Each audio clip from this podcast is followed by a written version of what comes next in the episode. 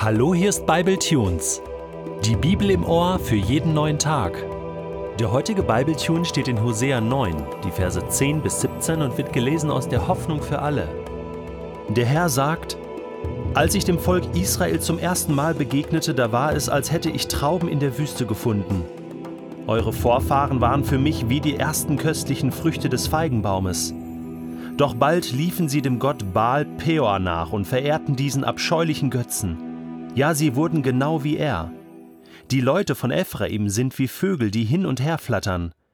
Darum wird ihre Macht so schnell schwinden, wie Vögel davonfliegen. Keine israelitische Frau wird mehr schwanger werden und ein Kind zur Welt bringen. Die Kinder, die sie schon großgezogen haben, lasse ich sterben.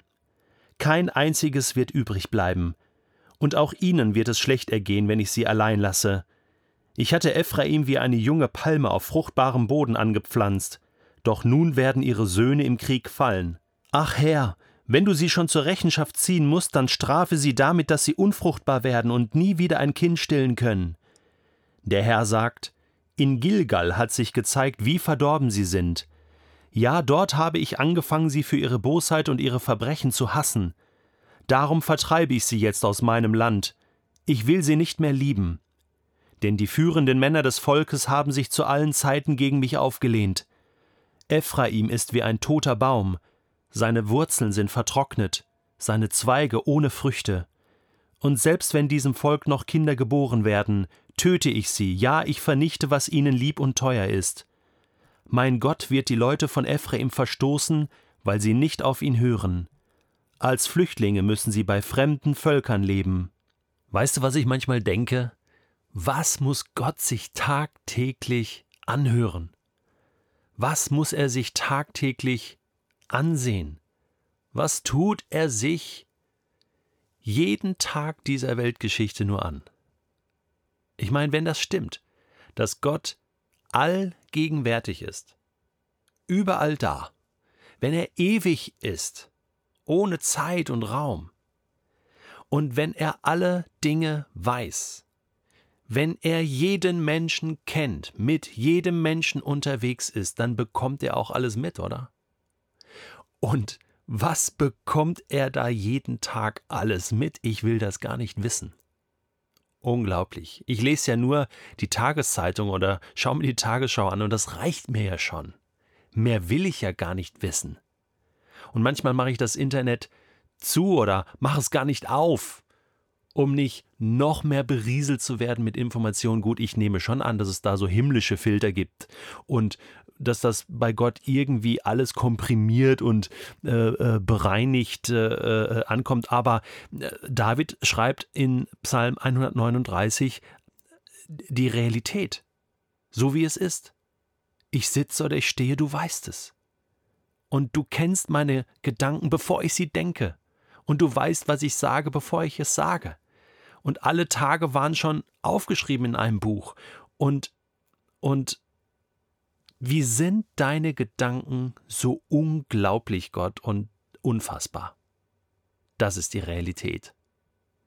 Und wir sehen hier in der Geschichte Israels, dass Gott von A bis Z, von den guten Anfängen bis zu den mittleren Tiefen und Tiefpunkten unterwegs ist, dass er bis heute, 2015 haben wir momentan, mit Israel unterwegs ist.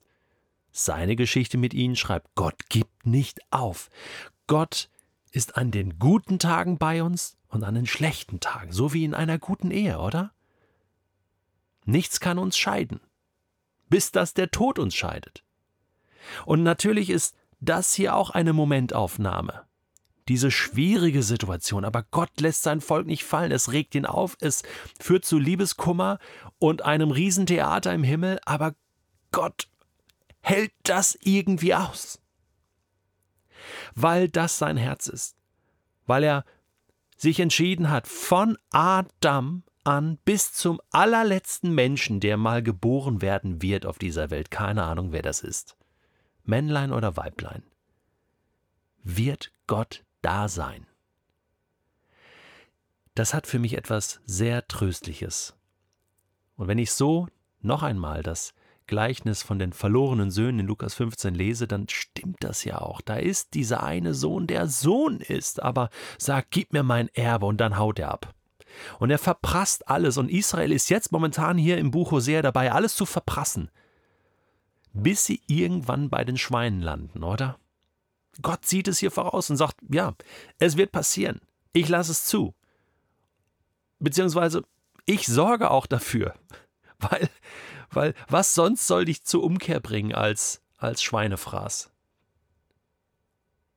Damit du dir bewusst wirst, was du aufgegeben hast im Himmel. Was für köstliche Dinge du aufgegeben hast.